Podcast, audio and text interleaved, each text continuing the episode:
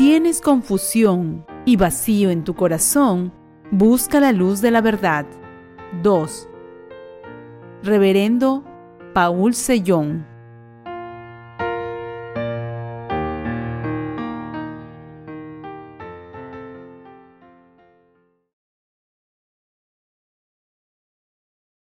Sermón 1. ¿Cómo orar de acuerdo al Padre nuestro? Mateo capítulo 6 versículos 5 al 15. Y cuando ores, no seas como los hipócritas, porque ellos aman el orar en pie en las sinagogas y en las esquinas de las calles, para ser vistos de los hombres. De cierto os digo que ya tienen su recompensa. Mas tú, cuando ores, entra en tu aposento y cerrada la puerta, ora a tu Padre que está en secreto, y tu Padre que ve en lo secreto te recompensará en público. Y orando, no uséis vanas repeticiones como los gentiles, que piensan que por su palabrería serán oídos. No os hagáis, pues, semejantes a ellos, porque vuestro Padre sabe de qué cosas tenéis necesidad, antes que vosotros le pidáis. Vosotros, pues, oraréis así. Padre nuestro que estás en los cielos, santificado sea tu nombre, venga tu reino, hágase tu voluntad, como en el cielo, así también en la tierra. El pan nuestro de cada día, dánoslo hoy, y perdónanos nuestras deudas, como también nosotros perdonamos a nuestros deudores y no nos metas en tentación, mas líbranos del mal, porque tuyo es el reino, y el poder y la gloria, por todos los siglos. Amén. Porque si perdonáis a los hombres sus ofensas, os perdonará también a vosotros vuestro Padre Celestial. Mas si no perdonáis a los hombres sus ofensas, tampoco vuestro Padre os perdonará vuestras ofensas. La lectura de la escritura de hoy habla de la oración que el Señor nos ha enseñado. El Señor dijo, no oren solo en forma para presumir ante los demás, ni emuléis a quien ora de esa manera. Les dijo a sus discípulos y a nosotros también, que no oráramos hipócritamente como la gente religiosa del mundo. Consideremos hoy el contenido de la oración que el Señor nos ha enseñado. Debemos prestar mucha atención a lo que dijo el Señor en Mateo 6, 9. Orad pues de esta manera. La oración que el Señor nos enseñó comienza así. Padre nuestro que estás en los cielos, santificado sea tu nombre. El Señor nos dijo que oráramos de tal manera que el nombre del Padre sea santificado. Necesitamos reflexionar sobre esta palabra y pensar si el tipo de oración que estamos dando en estos días es correcto. Muchos cristianos recitan el Padre Nuestro ritualmente de memoria, pero esa oración no cumple con el requisito de Dios. En la oración que el Señor nos enseñó, nos ordenó orar para que el nombre del Padre que está en los cielos sea santificado. El Señor nos dijo que oráramos de esta manera. Al enseñarnos a orar, el Señor nos dijo específicamente que el contenido de nuestra oración debe santificar el nombre de Dios Padre. ¿Cuál debe ser, pues, el primer tema de nuestra oración? Para cumplir lo que el Señor nos pide en nuestra oración, debemos pedir en primer lugar la remisión de nuestros pecados debemos orar a Dios Padre para que lave nuestros pecados, para que su nombre sea santificado. Puesto que es imposible que nos hagamos libres de pecado ante Dios por nosotros mismos, debemos orar a Él para que nos enseñe la verdad de que nuestro Señor Jesucristo cargó con nuestros pecados y los lavó de una vez por todas. La oración que Jesucristo nos ha enseñado implica santificar el nombre de Dios Padre con nuestra fe.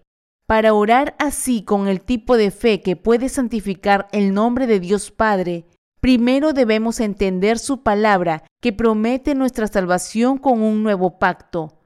Aquí debemos comprender que es el nuevo pacto que Dios nos prometió, pero abordaré este punto más adelante en el sermón. Para que podamos orar de manera que el nombre de Dios el Padre sea santificado, Primero debemos tener la fe para revestirnos de santidad ante Dios. Entonces, para orar de la manera que Dios quiere que oremos, primero debemos orar a Él para que nos dé la fe que puede lavar nuestros pecados. El primer contenido de la oración que Dios Padre quiere de nosotros comienza así. Padre nuestro que estás en los cielos, santificado sea tu nombre el Padre de Jesucristo en el cielo es sumamente santo. Por lo tanto, el Señor nos dice que oremos para que podamos conocer la palabra del Evangelio de la regeneración, que puede lavar todos los pecados que ahora están en nuestros corazones. Pedirle al Señor que nos ayude a entender la salvación que Él nos ha traído debe estar en la cima de nuestros temas de oración. Nadie que tenga algún pecado en su corazón ahora puede invocar a Dios el Padre Celestial.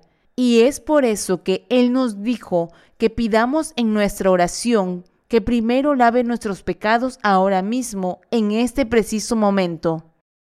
Nuestro Padre Celestial es un Dios sumamente santo, así que, ¿cómo podría complacerse si un pecador simplemente le orara por su ayuda sin buscar el lavado de los pecados de su corazón?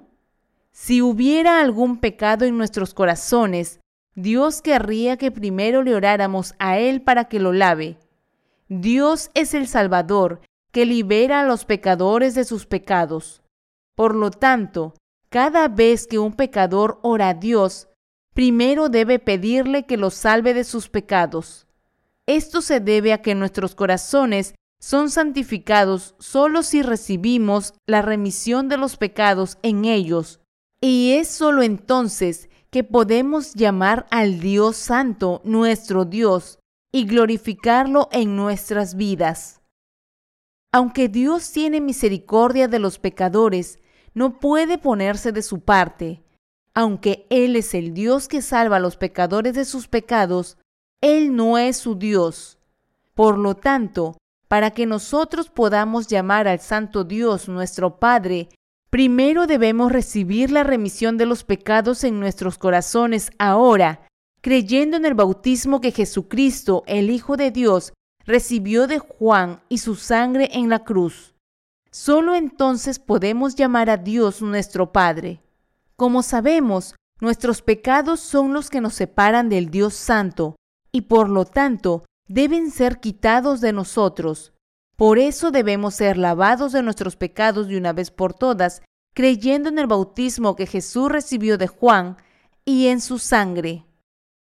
Creyendo en el bautismo y la sangre del Hijo de Dios, debemos ser salvados de nuestros pecados para que podamos estar en comunión con Dios. Dios no es el Dios de los pecadores, pero Él se regocija en lavar nuestros pecados. Debemos creer en la verdad de que Jesucristo ha lavado nuestros pecados de una vez por todas con el bautismo que recibió de Juan y con su sangre.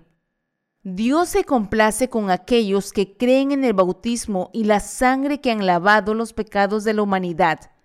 Él se complace con nosotros solo si primero somos transformados de pecadores a justos por la fe y luego oramos a Él en el nombre de Jesucristo nuestro Salvador. Sigo repitiéndome, pero ¿qué clase de fe debemos tener para que Dios en el cielo sea ahora nuestro Padre? Sin falta, debemos tener fe en la verdad de que Jesucristo, el Hijo de Dios, tomó todos los pecados de la humanidad y los lavó de una vez por todas con el bautismo que recibió de Juan y su sangre en la cruz. Esto significa que nuestros corazones deben obtener de la palabra de Dios la fe que lava nuestros pecados. Por lo tanto, he estado testificando últimamente que Jesucristo, quien vino como el Salvador de los pecadores según el orden de Melquisedec, el sacerdote, es nuestro sacerdote eterno. Hoy me gustaría volver a compartir la palabra con ustedes sobre este tema. Jesucristo es el sacerdote eterno que vino buscándonos según el orden del sacerdote Melquisedec. Volvamos a Jeremías capítulo 31, versículo 33 y 34. Pero este es el pacto que haré con la casa de Israel después de aquellos días, dice Jehová. Daré mi ley en su mente y la escribiré en su corazón, y yo seré a ellos por Dios, y ellos me serán por pueblo. Y no enseñará más ninguno a su prójimo, ni ninguno a su hermano, diciendo, Conoce a Jehová, porque todos me conocerán, desde el más pequeño de ellos hasta el más grande, dice Jehová, porque perdonaré la maldad de ellos y no me acordaré más de su pecado. ¿Fue la palabra hablada aquí solo al pueblo de Israel? No, no necesariamente. Cuando Dios habló aquí a la casa de Israel, Él nos estaba hablando a todos nosotros ahora. Nuestro Dios es un Dios misericordioso. Él nos está hablando de un nuevo pacto para que Él pueda dar la remisión de los pecados a todos los pecadores. Durante la época del Antiguo Testamento, Dios trató de no abandonar al pueblo de Israel sin importar cuánto pecaran.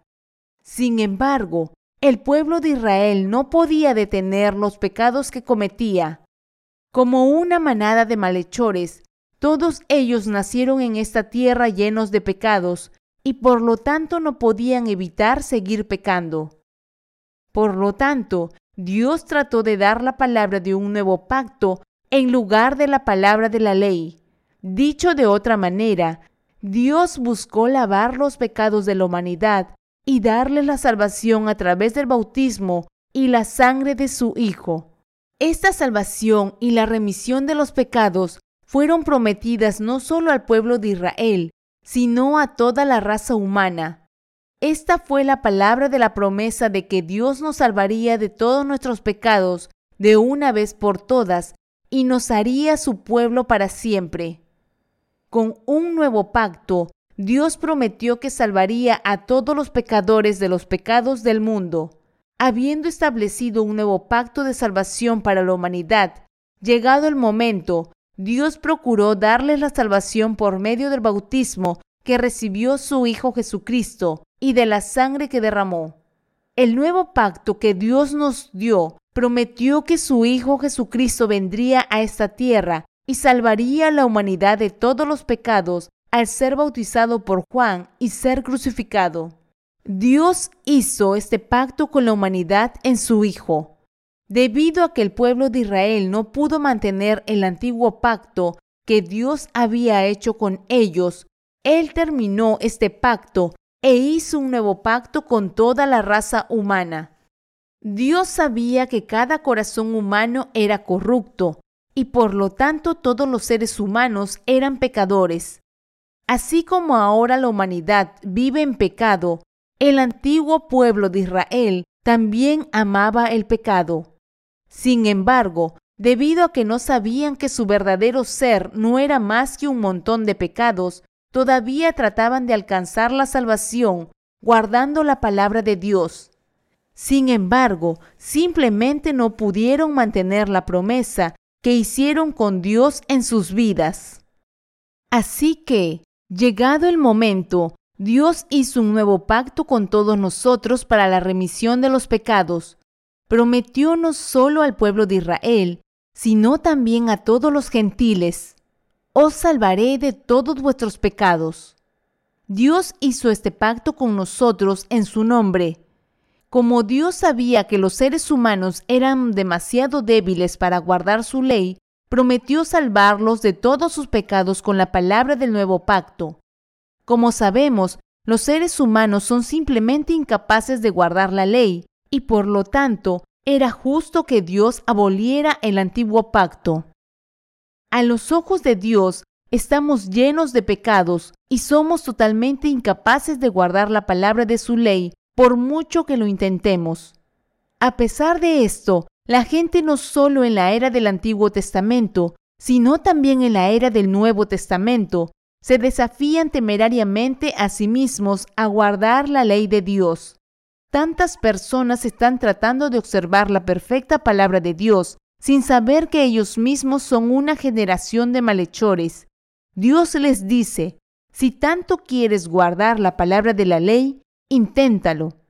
Y cuando se les acaban la fuerza de voluntad y las fuerzas, Dios le da la palabra de la nueva alianza, diciéndoles, a partir de ahora yo os salvaré de los pecados del mundo. Incluso en este mismo momento, todavía hay muchas personas que intentan cumplir la ley de Dios por su cuenta, pero Dios los está observando.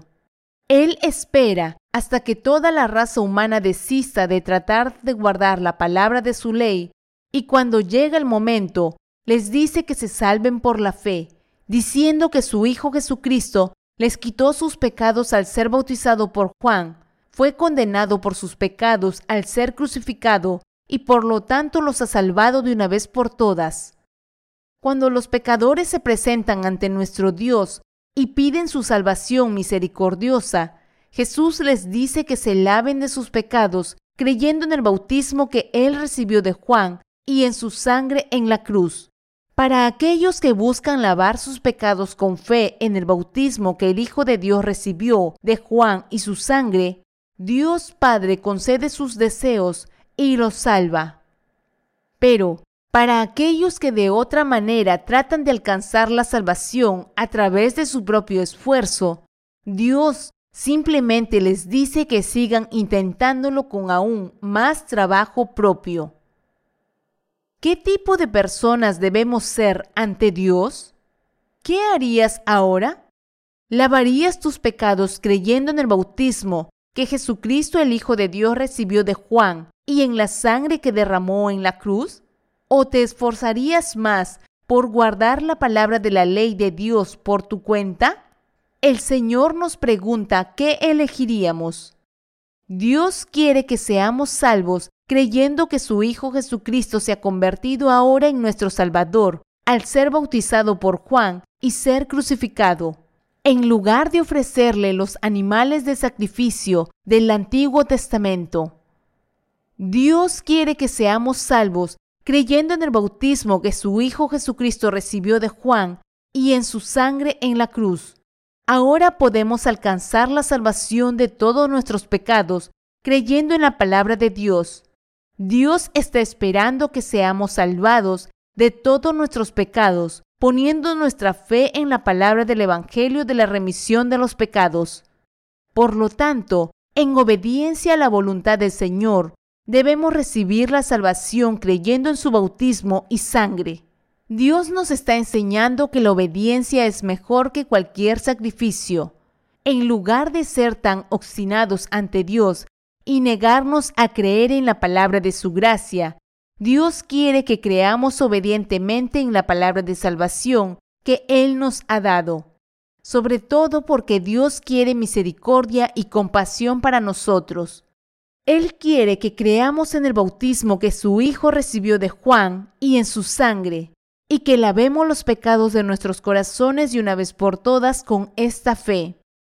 Cuando llegó el momento Dios dijo, puesto que quebrantasteis el antiguo pacto por vosotros mismos, ahora haré con vosotros un nuevo pacto por amor de vosotros. Jeremías 31, 31 al 34.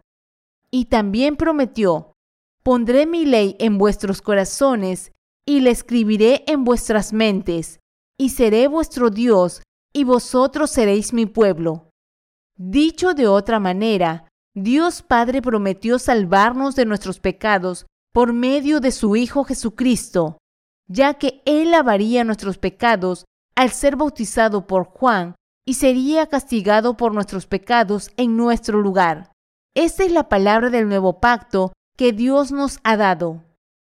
El Señor ahora ha escrito la palabra del nuevo pacto en nuestras mentes y corazones y Él nos ha dado la palabra de testimonio, probando que Él ha lavado nuestros pecados. Esta palabra de testimonio nos dice que Jesús ha lavado nuestros pecados con el bautismo que recibió de Juan y su sangre en la cruz.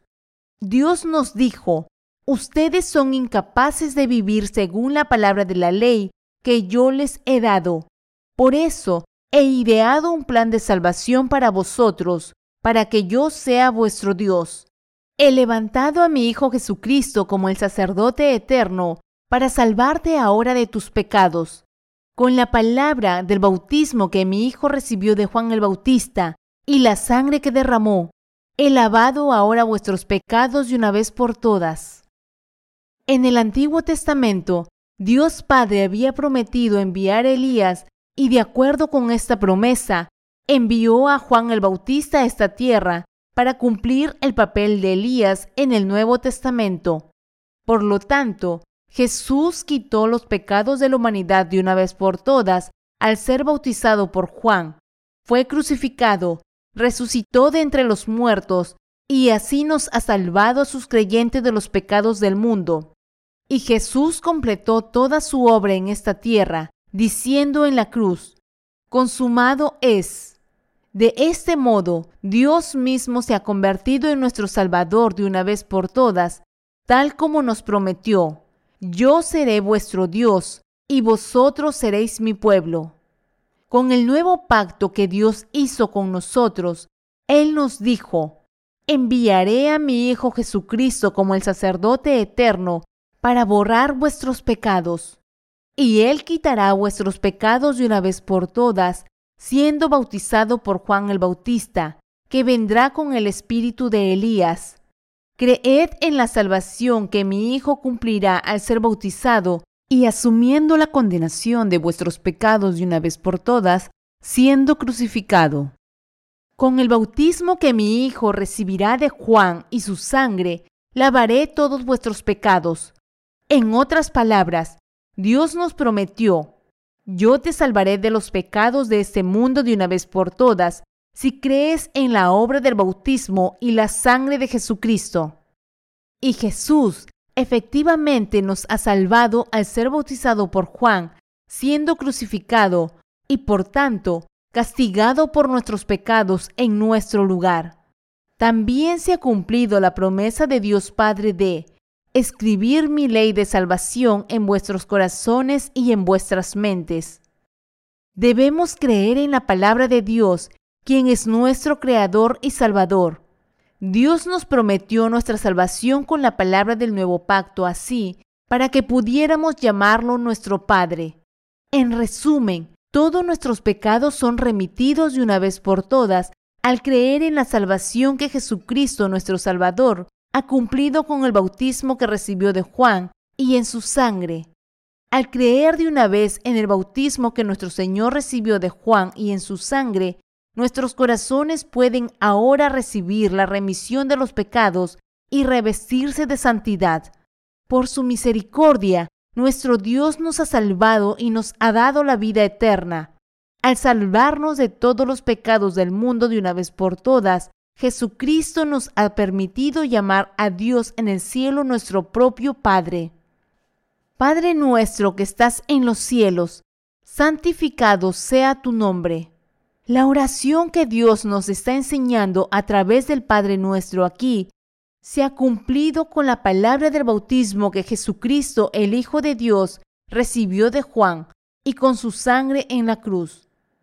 Esto significa que debemos ser lavados de nuestros pecados poniendo nuestra fe en esta verdad ahora y luego llamar a Dios nuestro Padre.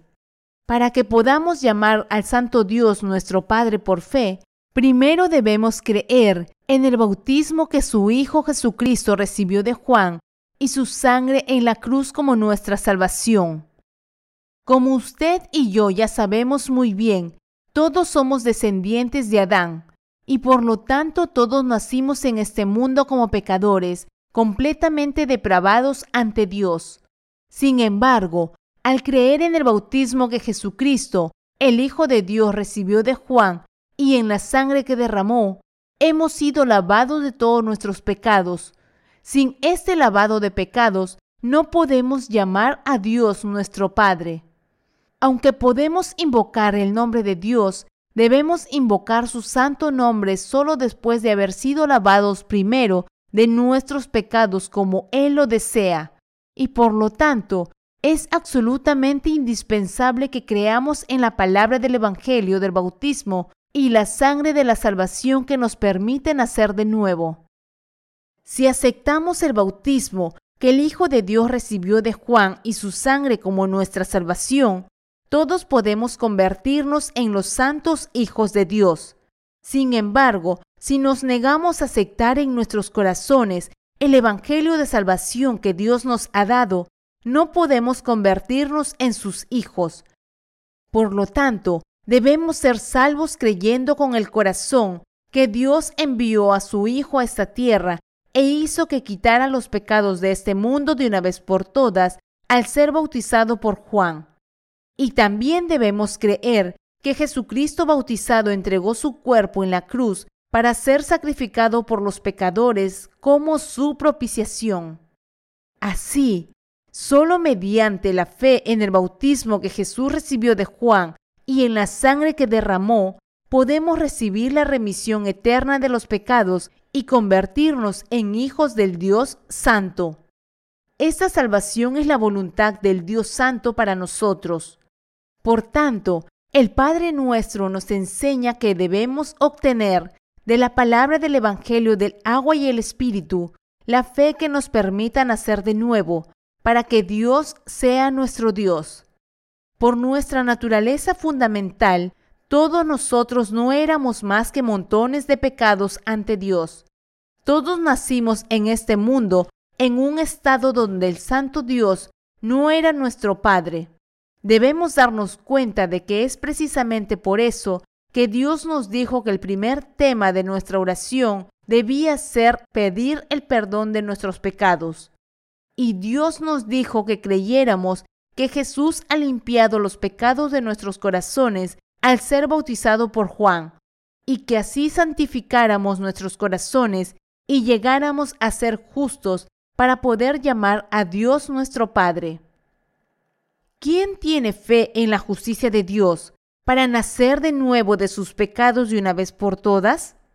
Jesucristo, el Hijo de Dios, ha borrado nuestros pecados de una vez por todas al ser bautizado por Juan el Bautista y derramar su sangre en la cruz.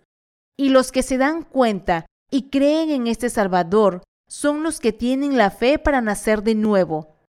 A los ojos de Dios, los que se salvan de sus pecados son los que verdaderamente han nacido de nuevo.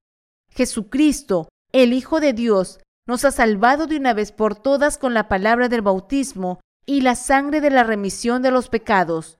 Por lo tanto, creyendo ahora en el bautismo que Jesús recibió de Juan y su sangre en la cruz, podemos recibir la remisión de los pecados en nuestros corazones y llamar a Dios nuestro Padre. Fue para enseñarnos esta lección que el Señor nos enseñó su oración. Jesús nos estaba enseñando a todos nosotros a orar creyendo en el bautismo que Él recibió de Juan y en su sangre en la cruz. Ahora nos hemos convertido en personas de fe que son capaces de orar hacia Dios el Santo Padre. Jesucristo, el Hijo de Dios, nos ha dado la salvación aceptando nuestros pecados de una vez por todas mediante el bautismo que recibió de Juan y siendo castigado por ellos en la cruz en nuestro lugar. Y creyendo en esta salvación, hemos sido lavados de todos nuestros pecados de una vez por todas. Todo esto se debe a que Dios el Padre hizo que su Hijo Jesucristo quitara los pecados de este mundo de una vez por todas al ser bautizado por Juan el Bautista, ser crucificado y así completar la obra de salvación para liberar a sus creyentes de una vez por todas. El propósito por el cual Dios Padre ha salvado a los pecadores del pecado de esta manera es para que glorifiquemos su nombre. Jesús ha salvado del pecado a aquellos que creen en el bautismo que él recibió de Juan el Bautista y en su sangre, para que el nombre del Señor sea alabado.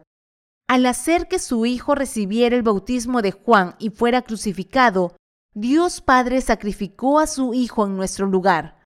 Por eso, quien cree en esta verdad de la salvación, es decir, en el bautismo que Jesús recibió de Juan y en su sangre, puede recibir la remisión de los pecados en el corazón y alabar el nombre del Dios Santo. Debido a que hemos recibido la remisión de los pecados en nuestros corazones, al creer en la salvación dada por Dios, ahora podemos alabar a Dios Padre, ya que nos hemos convertido en sus hijos. Ahora podemos orar a Él, llamándolo Padre nuestro que estás en los cielos. Es cuando recibimos la remisión de pecados en nuestros corazones que podemos llamar a Dios nuestro Padre.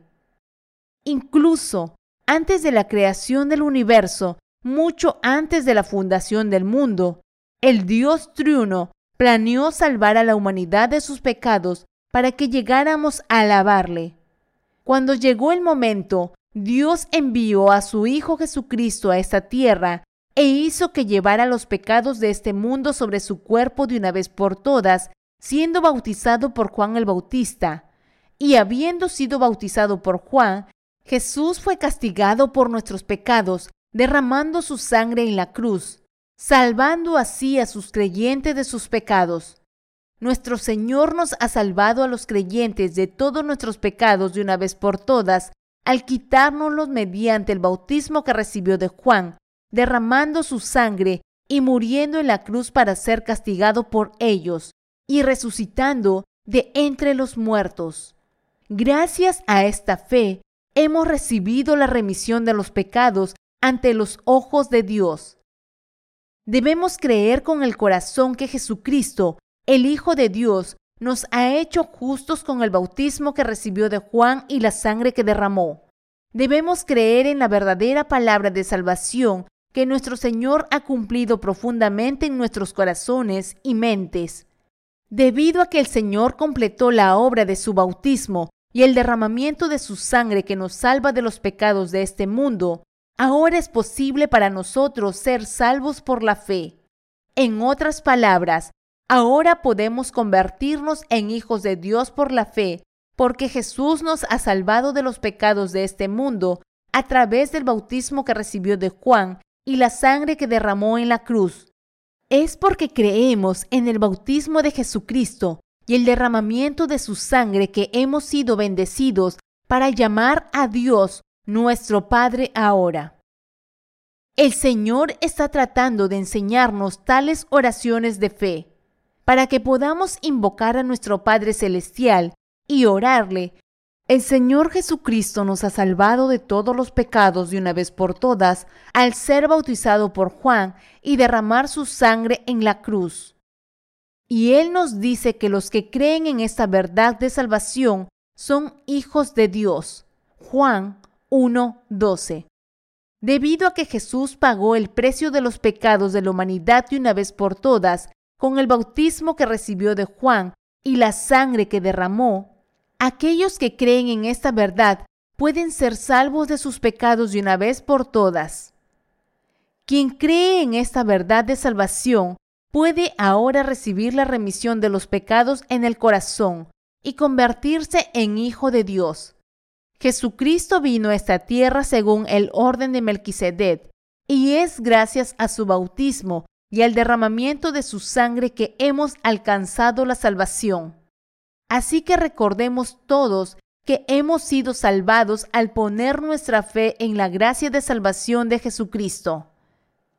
Solo aquellos que han sido salvados de sus pecados al creer en el amor de justicia dado por Dios están calificados para llamar al Dios Santo su Padre en su presencia.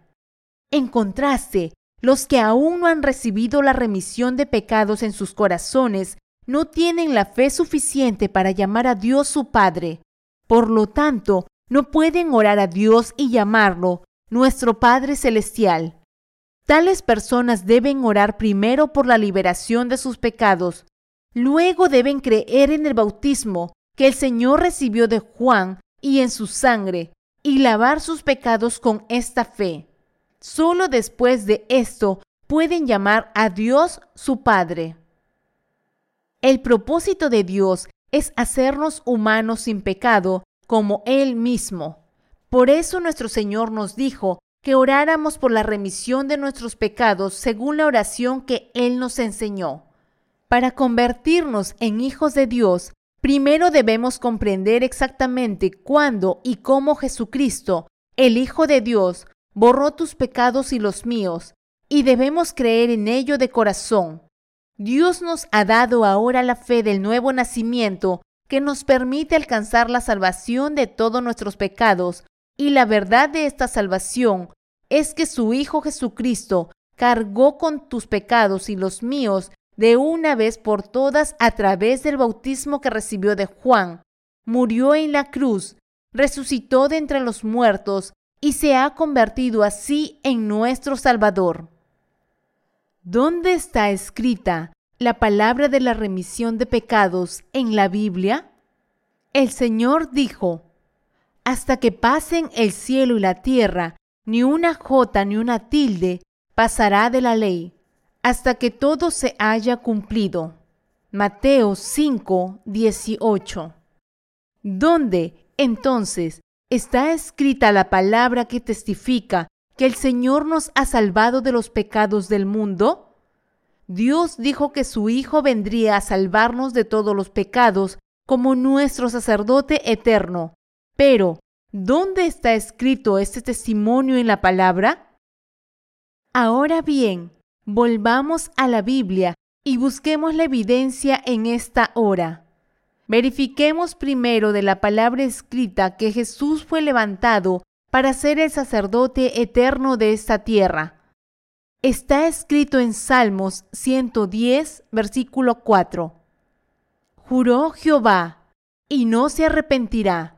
Tú eres sacerdote para siempre, según el orden de Melquisedec. Aquí en el Antiguo Testamento vemos que la palabra Señor se usa para referirse al santo nombre de Dios, y este nombre significa aquel que existe por sí mismo. Refiriéndose a Jesucristo, el que existe por sí mismo, dijo, Tú eres sacerdote para siempre, según el orden de Melquisedec. Dios dijo esto porque su Hijo Jesucristo salvaría a los creyentes de sus pecados al ser bautizado por Juan y ser crucificado para nuestra salvación. Como está escrito, tú eres sacerdote para siempre, según el orden de Melquisedec. Dios Padre ha levantado a su Hijo para que sea nuestro sacerdote eterno. Como tal, para salvarnos a ti y a mí de los pecados de este mundo y de la condenación, Jesús fue bautizado por Juan, el más grande de los nacidos de mujer. Mateo capítulo 11, versículo 10 al 12. Mateo capítulo 3, del 13 al 17.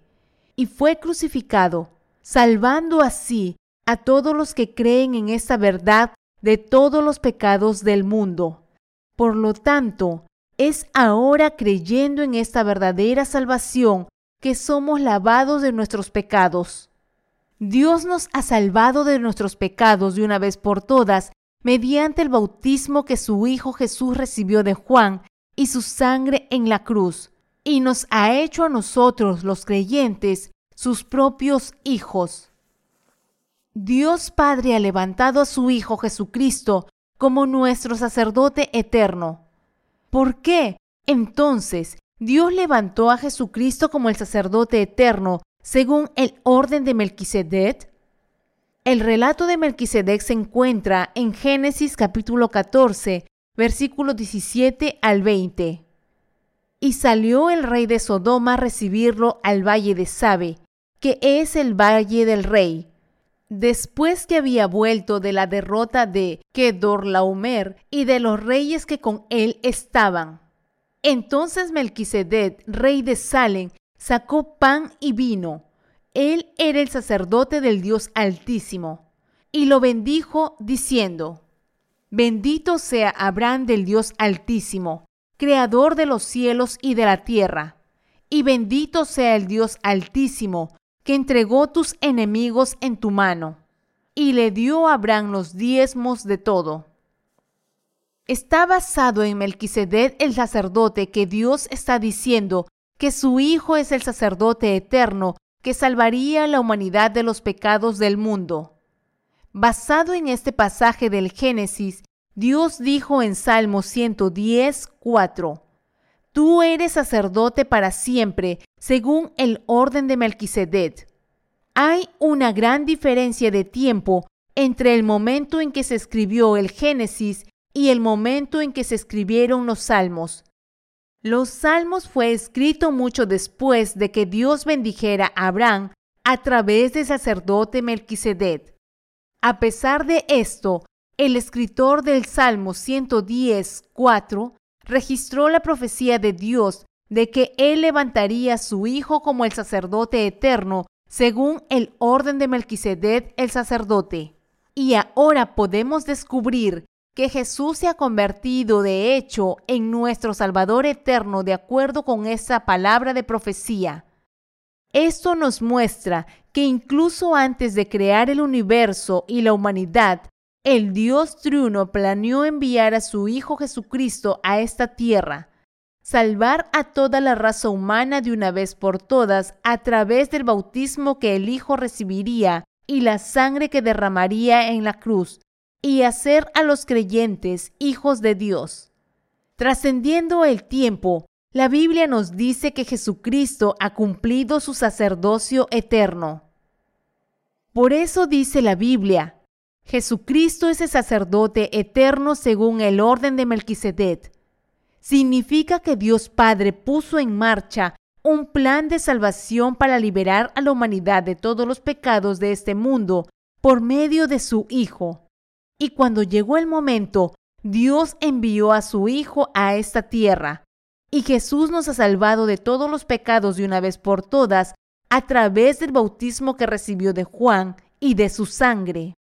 Entonces, Dios nos está diciendo a ti y a mí que el Evangelio en el que creemos ahora es el Evangelio que nos permite nacer de nuevo de nuestros pecados a través del bautismo que Jesucristo recibió de Juan y la sangre que él derramó. Incluso antes de la fundación del mundo, Dios preparó a su Hijo Jesús para ser nuestro sacerdote eterno, según el orden del sacerdote Melquisedec y cuando llegó el momento, envió a su Hijo a esta tierra como el Salvador de la humanidad. Jesucristo, el Hijo de Dios, llevó a cabo su obra de salvación en esta tierra, cumpliendo la voluntad de Dios Padre al levantarlo como el sacerdote eterno para salvar a su pueblo de los pecados del mundo. Esta obra de salvación se cumplió según el plan de Dios. Jesucristo, el Hijo de Dios, nació en esta tierra a través del cuerpo de María, cargó con los pecados de este mundo al ser bautizado por Juan, fue crucificado hasta la muerte, resucitó de entre los muertos y, de este modo, ha salvado a los que ahora creen en esta obra de salvación de todos sus pecados de una vez por todas y los ha hecho hijos de Dios. Absolutamente no es por guardar la palabra de la ley dada por Dios que usted y yo podemos ahora llegar a ser hijos del Dios Santo. Más bien, somos salvos solo poniendo nuestra fe en la obra del bautismo que Jesucristo el Hijo de Dios recibió de Juan y su sangre en la cruz. Esto es porque Jesucristo el Hijo de Dios se ha convertido en nuestro sacerdote eterno de salvación al ser bautizado por Juan el Bautista en esta tierra y al derramar su sangre. Es ahora, a través de nuestra fe en este Evangelio de salvación y la remisión de pecados, que somos liberados de todos nuestros pecados de una vez por todas y nos convertimos en hijos de Dios. A través de la palabra de la ley dada por Dios, hemos llegado a darnos cuenta de los pecados que hay en nuestros corazones y a reconocer que somos pecadores y nos hemos convertido en el pueblo de Dios de una vez por todas a través de nuestra fe en la obra que Jesucristo, el Hijo de Dios, llevó a cabo en esta tierra cargando los pecados de este mundo sobre su cuerpo mediante el bautismo que recibió de Juan y el sufrimiento que padeció en la cruz. Al creer en el bautismo y la sangre de Jesucristo, Hijo de Dios, nos hemos convertido en hijos de Dios, Padre, que han recibido la remisión de los pecados. Como Jesucristo, el Hijo de Dios, nos ha salvado de los pecados del mundo por medio de su bautismo y su sangre, ahora podemos llamarlo nuestro Salvador. Y también podemos llamar a su Padre, nuestro Dios y Padre nuestro. A los que aún no creen en esta salvación, Jesucristo, el Hijo de Dios, les quiere dar testimonio de que Él mismo es el Salvador que vino a esta tierra como sacerdote eterno, según el orden de Melquisedec. Jesucristo quitó nuestros pecados de una vez por todas al ser bautizado por Juan. Debido a que Jesús cargó con nuestros pecados al ser bautizado por Juan de esta manera, es que murió en la cruz resucitó de entre los muertos y por lo tanto se ha convertido en nuestro Salvador para aquellos de nosotros que ahora creemos. Podemos convertirnos en hijos de Dios creyendo en este hecho de la salvación. Gracias al sacrificio de Jesucristo, podemos quedar sin pecado en nuestros corazones y llamar al Dios Santo nuestro Padre. Muchas personas en esta tierra todavía no conocen esta verdad. Algunos cristianos recitan el Padre Nuestro a ciegas, como si fuera un conjuro. En la película Titanic hay una escena en la que las personas están orando juntas mientras el barco se tambalea y se hunde. ¿Cómo se debe orar en momentos así?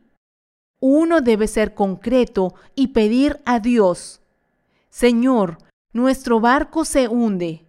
Por favor, líbranos de la muerte. Pero en la película, la gente se limita a recitar el Padre Nuestro. Padre nuestro, que estás en los cielos, santificado sea tu nombre, venga a nosotros tu reino, hágase tu voluntad en la tierra como en el cielo. Amén. Sin embargo, esta no es la razón por la que Jesús enseñó el Padre Nuestro a sus discípulos y a nosotros.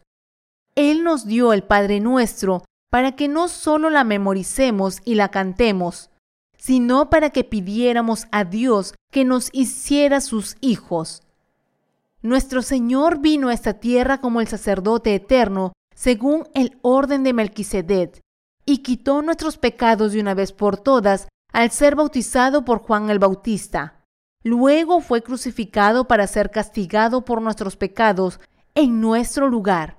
Resucitó de entre los muertos y nos ha salvado a sus creyentes de todos los pecados del mundo. Por lo tanto, el Señor quiere que creamos en este Evangelio y seamos salvados de todos nuestros pecados para convertirnos en hijos de Dios por fe. Por esto el Señor nos dijo que oremos primero para que podamos ser lavados de los pecados de nuestros corazones y alcanzar la salvación. El problema, sin embargo, es que muchas personas se limitan a recitar esta oración como si estuvieran lanzando un hechizo. Hoy en día, los cristianos de todo el mundo regurgitan el Padre Nuestro de memoria solo como un ritual religioso. Debido a que han estado acostumbrados a recitar el Padre Nuestro de esta manera durante tanto tiempo, no están dispuestos a aprender sobre el verdadero significado del Padre Nuestro. Piensan erróneamente que recitando el Padre Nuestro una vez, están orando según la enseñanza del Señor. Sin embargo, el Señor enseñó esta oración para que tuviéramos la fe que nos salva de los pecados de acuerdo con la voluntad de Dios. Lo mismo ocurre con el credo de los apóstoles que muchos cristianos recitan. Muchos cristianos creen en Jesús según el credo de los apóstoles, pero este credo omite la palabra del bautismo que Jesús recibió de Juan el Bautista. La primera frase del credo de los apóstoles está escrita de la siguiente manera.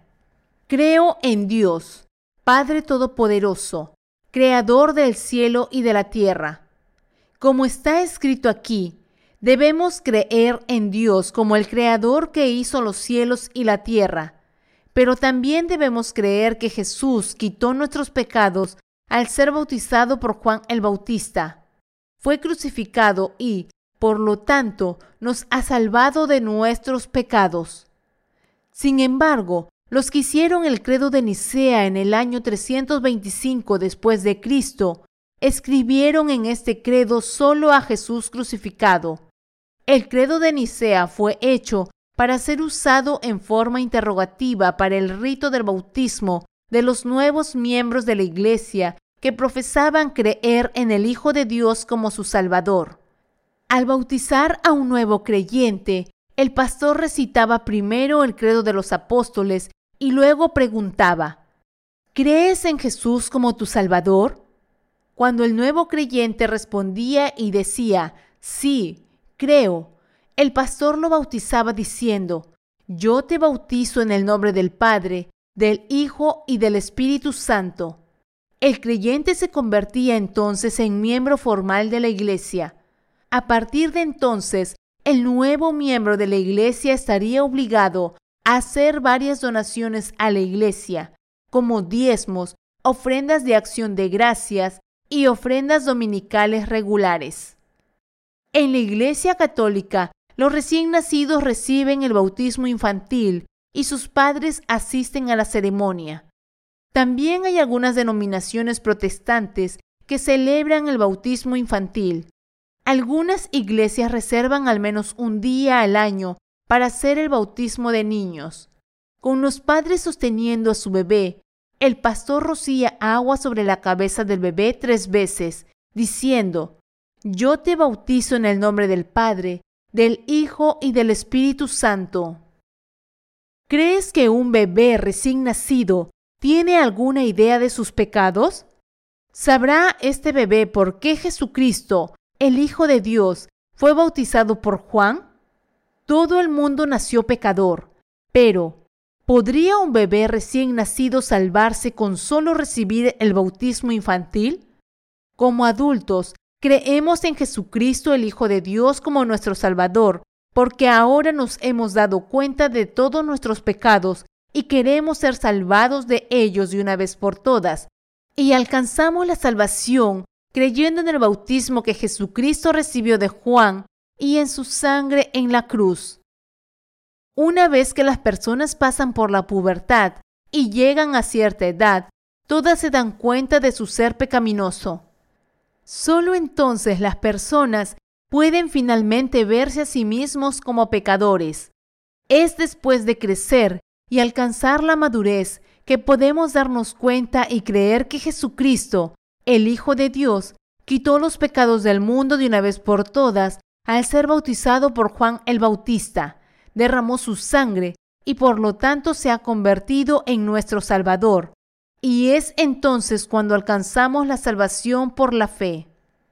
Todos debemos darnos cuenta de que Jesucristo, el Hijo de Dios, quitó todos nuestros pecados al ser bautizado por Juan, derramó su sangre en la cruz y, de este modo, ha salvado de todos los pecados a los que creen en este hecho. Creyendo así en la obra justa de Jesús, nos convertimos en hijos de Dios. Y así es como podemos llamar Padre nuestro al Dios Santo. Somos hechos hijos de Dios por la fe al comprender y creer que Jesucristo, el Hijo de Dios, tuvo que derramar su sangre en la cruz porque cargó con los pecados de este mundo mediante el bautismo que recibió de Juan. Debemos entonces vivir para la difusión del Evangelio del Señor hasta que vayamos al cielo. A través de su Hijo, Dios Padre ha cumplido nuestra eterna remisión de pecados y nos ha salvado de los pecados del mundo. Poniendo nuestra fe en esta verdad de salvación, debemos vivir el resto de nuestras vidas para el Señor y luego ir a su reino cuando Él nos llame. Viniendo a la presencia de Dios con esta fe nuestra en la verdad de la salvación, debemos entrar en el reino de Dios que Él ha preparado para nosotros. Esta es la verdad de la que habla la Biblia en ambos testamentos. Este es el primer tema de nuestra oración que Jesús nos ha enseñado a orar. Espero y ruego que todos los que lean este libro lleguen a comprender el significado completo del Padre nuestro y crean en la justicia de Jesucristo. No debes permitirte seguir recitando el Padre Nuestro como si fuera un ritual religioso. Si es así como todavía piensas y crees acerca del Padre Nuestro, entonces debes escuchar la palabra de salvación que se les está predicando ahora para aprender acerca de cómo el Señor les dijo que sean santos. Cree en esta palabra con tu corazón y recibe la remisión de los pecados. ¿Cuál es la segunda lección del Padre Nuestro? La segunda lección del Padre Nuestro se encuentra en Mateo 6, 10, que dice, Venga tu reino, hágase tu voluntad como en el cielo, así también en la tierra. Aquí, Jesucristo nos está enseñando a orar para que su salvación se cumpla en nuestros corazones y nos está diciendo que construyamos el reino de Dios en esta tierra. Dicho de otro modo, Él nos está ordenando expandir el reino de Dios por la fe. Está escrito, venga tu reino, hágase tu voluntad como en el cielo, así también en la tierra. Dios Padre prometió que su Hijo sería bautizado por Juan y derramaría su sangre como nuestro sacerdote eterno, según el orden de Melquisedec el sacerdote, y que haría hijos de Dios a los que creyeran en esto. Desde el día en que Adán y Eva pecaron ante Dios, todos los seres humanos se convirtieron en pecadores y vivieron como tales. Pero cuando llegó el momento, Dios el Padre envió a su Hijo a esta tierra como el sacerdote eterno y salvó a la humanidad a través del bautismo y la sangre del Hijo. Y ahora podemos ser salvados de nuestros pecados creyendo en esta obra. Dios dijo en el Antiguo Testamento, la Virgen concebirá y dará a luz un hijo. Isaías 7:14. Tal como se profetizó cuando llegó la era del Nuevo Testamento, Jesucristo, el Hijo de Dios, nació a través del cuerpo de María, quitó los pecados de la humanidad de una vez por todas al ser bautizado por Juan a la edad de 30 años. Fue castigado en la cruz por nuestros pecados, resucitó de entre los muertos y de este modo nos ha salvado a nosotros, sus creyentes, de una vez por todas de los pecados de este mundo y de su condenación. Por lo tanto, los que creen en el bautismo que el Señor recibió de Juan y en la sangre que derramó, tienen la responsabilidad de predicar este Evangelio a todos mientras vivan en esta tierra. Habiendo creído primero, tenemos el deber de difundir la palabra del bautismo de Jesús y su cruz a cada tribu en todo el mundo. Que se haga la voluntad de Dios Padre en la tierra como en el cielo. Al levantar a su Hijo para que sea nuestro sacerdote eterno, Dios Padre ha lavado todos nuestros pecados con el bautismo que su Hijo recibió de Juan y su sangre en la cruz. Dios Padre ya ha cumplido nuestra remisión de pecados de una vez por todas al enviarnos a su Hijo. Y Jesucristo, nuestro Dios, está ahora sentado a la derecha del trono de Dios Padre. Él está diciendo a los que ya han recibido la remisión de los pecados que difundan el Evangelio de Dios para que la salvación que el Hijo de Dios ha cumplido para nosotros se cumpla en el corazón de todos los demás que viven en esta tierra y que oren a Dios hasta que este objetivo se logre por completo. Dicho de otro modo, que estemos difundiendo el Evangelio ahora significa que estamos orando para que se cumpla la voluntad de Dios en esta tierra. Por eso estamos llevando a cabo nuestro ministerio de diversas maneras para difundir el Evangelio, desde dirigir nuestro ministerio de literatura hasta compartir audiolibros y libros electrónicos, llevando a cabo campañas en las calles y proporcionando asesoramiento espiritual individual. Debemos orar como el Señor nos ha enseñado a orar. El Hijo de Dios ha realizado nuestra salvación de una vez por todas, cargando con los pecados de este mundo mediante su bautismo y derramando su sangre en la cruz. Y el Señor nos dijo que oráramos para que fuéramos lavados de nuestros pecados creyendo en esta salvación y se cumpliera su voluntad en nuestros corazones. Ahora debemos vivir según esta voluntad de Dios. difundiendo por todo el mundo la salvación que su Hijo nos ha traído. Es cuando la Iglesia de Dios predica la salvación en esta tierra que su reino se expande más. Tú y yo que ahora creemos en la palabra del Evangelio del agua y el Espíritu, somos el pueblo de Dios, sus soldados y el pueblo de su justicia, haciendo su voluntad. Somos los que ahora estamos expandiendo el reino de Dios en esta tierra. Somos los trabajadores del reino de Dios que estamos esparciendo el Evangelio y expandiendo el reino en esta tierra. Danos hoy nuestro pan de cada día. La tercera lección del Padre nuestro nos enseña a orar.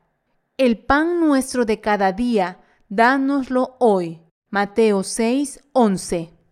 Aquí Dios está ordenando a aquellos que han recibido la remisión de los pecados en sus corazones que oren por su pan de cada día.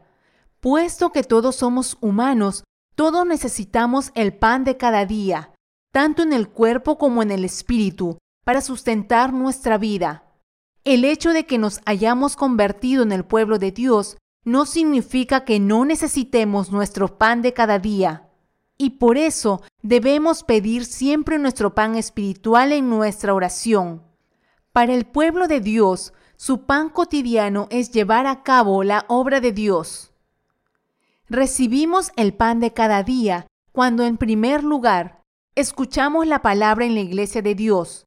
En segundo lugar, lo recibimos cuando nos reunimos como pueblo de Dios y compartimos la comunión unos con otros.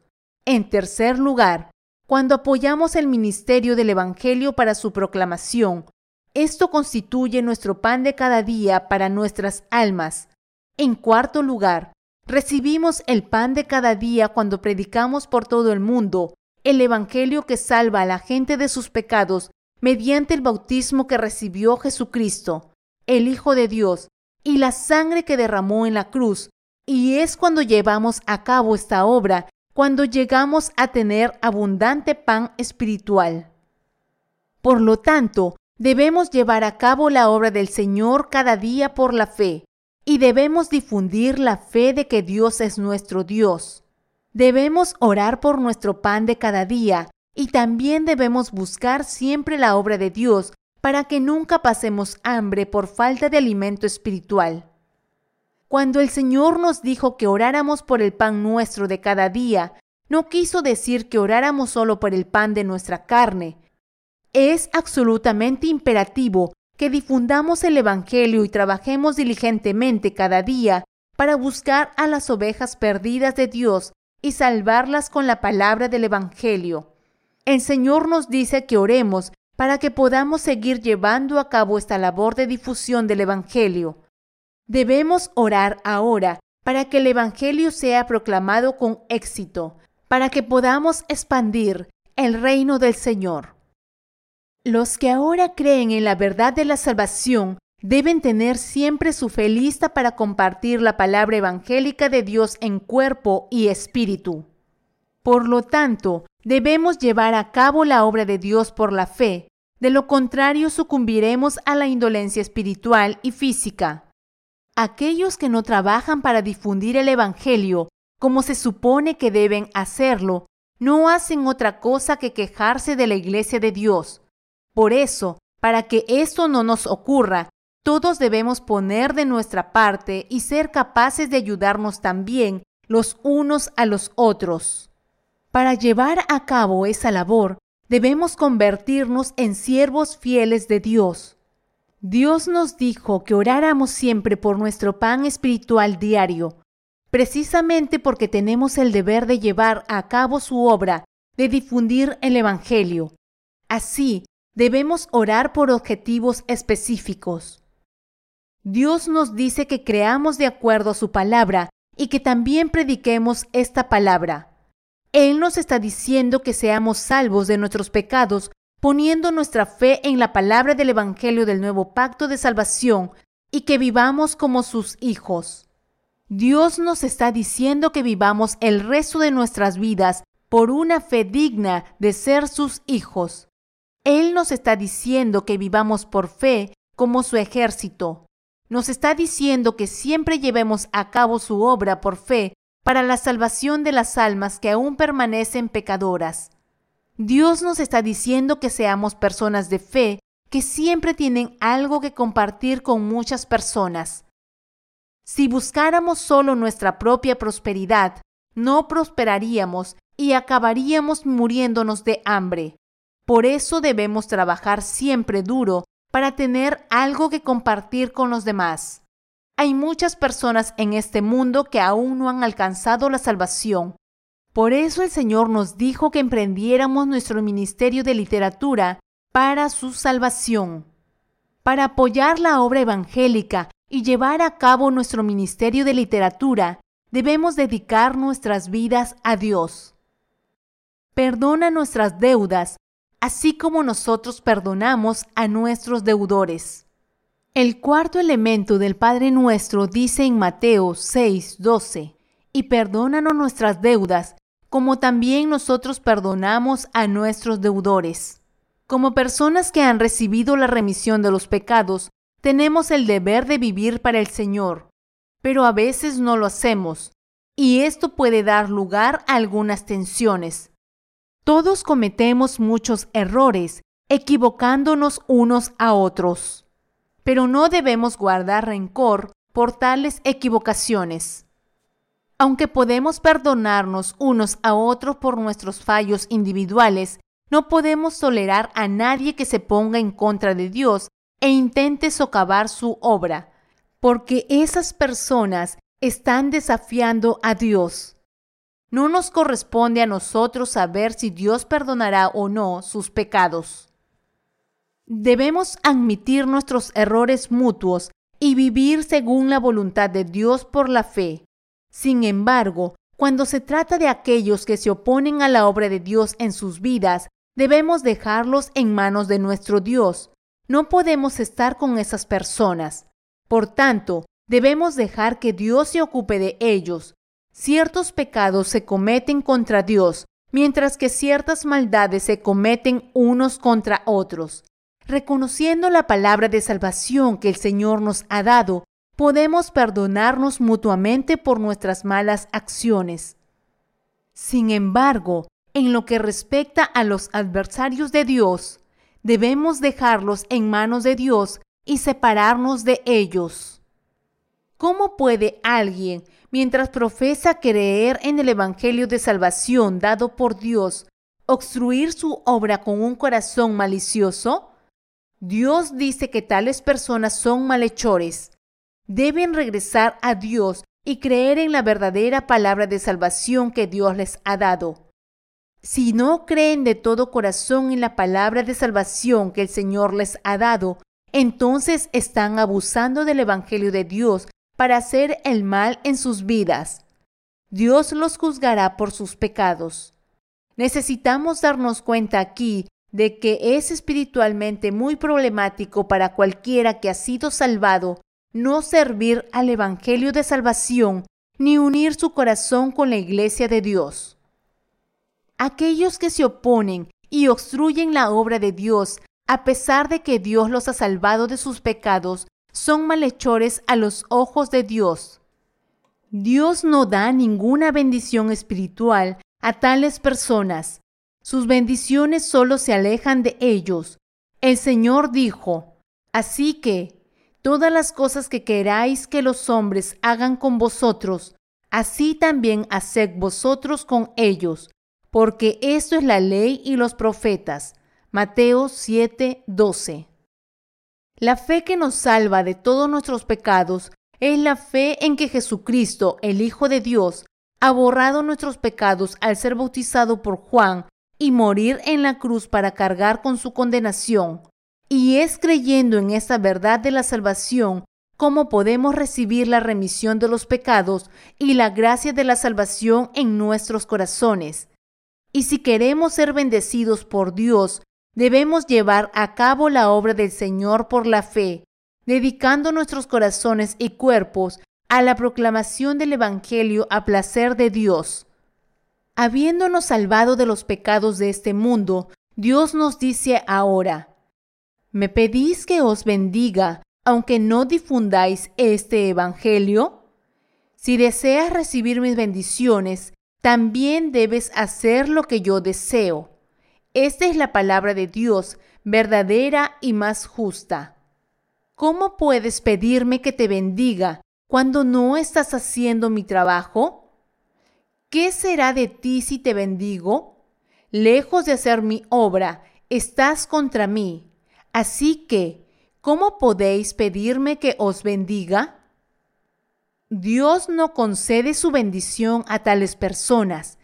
Dios exige el arrepentimiento de aquellos que están socavando deliberadamente su obra. No sé cuánto tiempo más esperará Dios a tales personas en estos tiempos finales. Aunque Dios es el Dios del amor, también es un juez justo. Dado que ahora creemos en Jesucristo como nuestro Salvador, es inconcebible que maltratemos a los justos, que son semejantes a la imagen de nuestro Dios. Dios nos está diciendo que caminemos por fe en su amor, que sigamos el camino de la fe como debemos y que vivamos por fe. En nuestros corazones tenemos el deber y la fe de cuidarnos y amarnos los unos a los otros.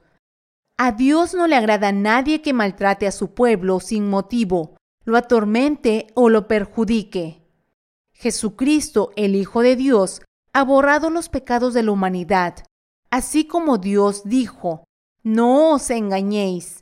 Dios no puede ser burlado, pues todo lo que el hombre sembrare, eso también segará.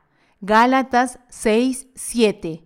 Los que creen en el bautismo de Jesucristo y en el derramamiento de su sangre serán salvos, pero los que no creen serán arrojados al infierno por sus pecados. Dios Padre envió a su Hijo como nuestro sacerdote eterno y le hizo cargar con los pecados del mundo de una vez por todas mediante el bautismo que recibió de Juan el Bautista. El Señor fue entonces condenado por nuestros pecados al ser crucificado y derramar su sangre en la cruz, y de este modo ha salvado a sus creyentes de sus pecados de una vez por todas. Aquellos que se han convertido en hijos de Dios al creer en esta salvación, deben vivir su fe y su vida diaria también debe ser vivida de acuerdo a la voluntad de Dios. De lo contrario, no habrá bendición de Dios. Aunque entraremos en el reino de Dios gracias a nuestra fe en su justicia, quienes no llevemos a cabo la obra de Dios mientras vivamos en esta tierra no tendremos paz. Por eso digo a los que han recibido la remisión de los pecados que hagan lo que deben hacer por derecho. Les enseño, ¿queréis ser bendecidos? Entonces sirve a la obra que agrada a Dios. Así que les doy la obra de Dios para difundir el Evangelio. La obra de Dios no es algo que se pueda hacer solo durante unos días para obtener resultados inmediatos. Pero si predicamos el Evangelio con constancia y sin cesar, el poder de este Evangelio acabará manifestándose en los corazones de los creyentes. Si vivimos nuestra fe ante Dios en unidad con su iglesia, Dios derramará sobre nosotros y nos llenará con las bendiciones espirituales del cielo. Entonces oiremos a otros decirnos, realmente has sido bendecido por Dios. He dedicado toda mi vida a la proclamación del Evangelio de Dios. Vivo por fe, sabiendo muy bien que es la voluntad de Dios Padre que yo difunda el Evangelio por todo el mundo junto con mis colaboradores.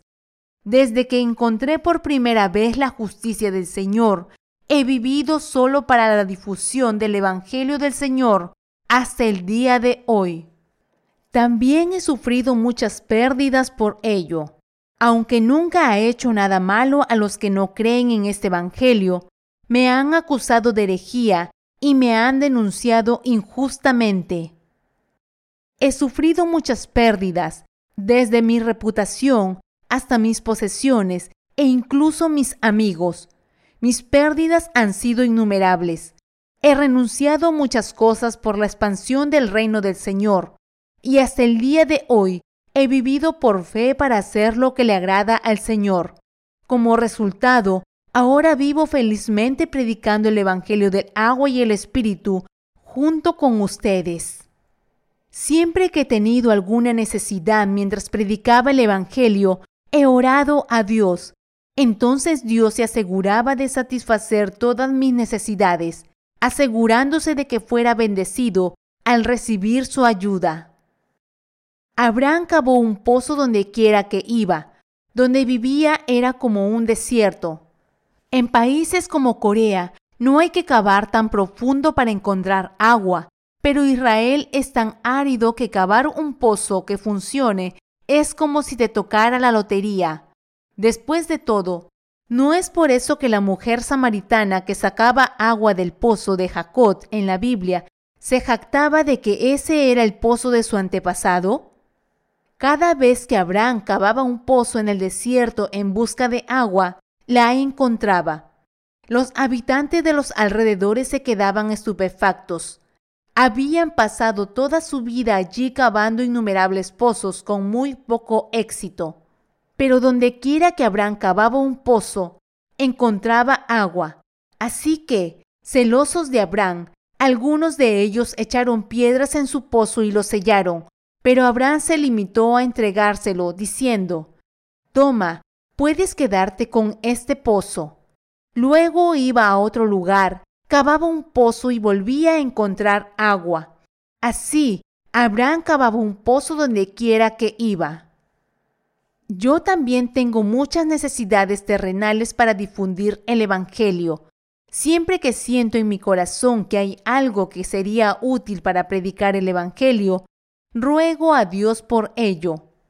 Este lugar donde estamos celebrando el culto es también un lugar bendito que Dios nos ha dado.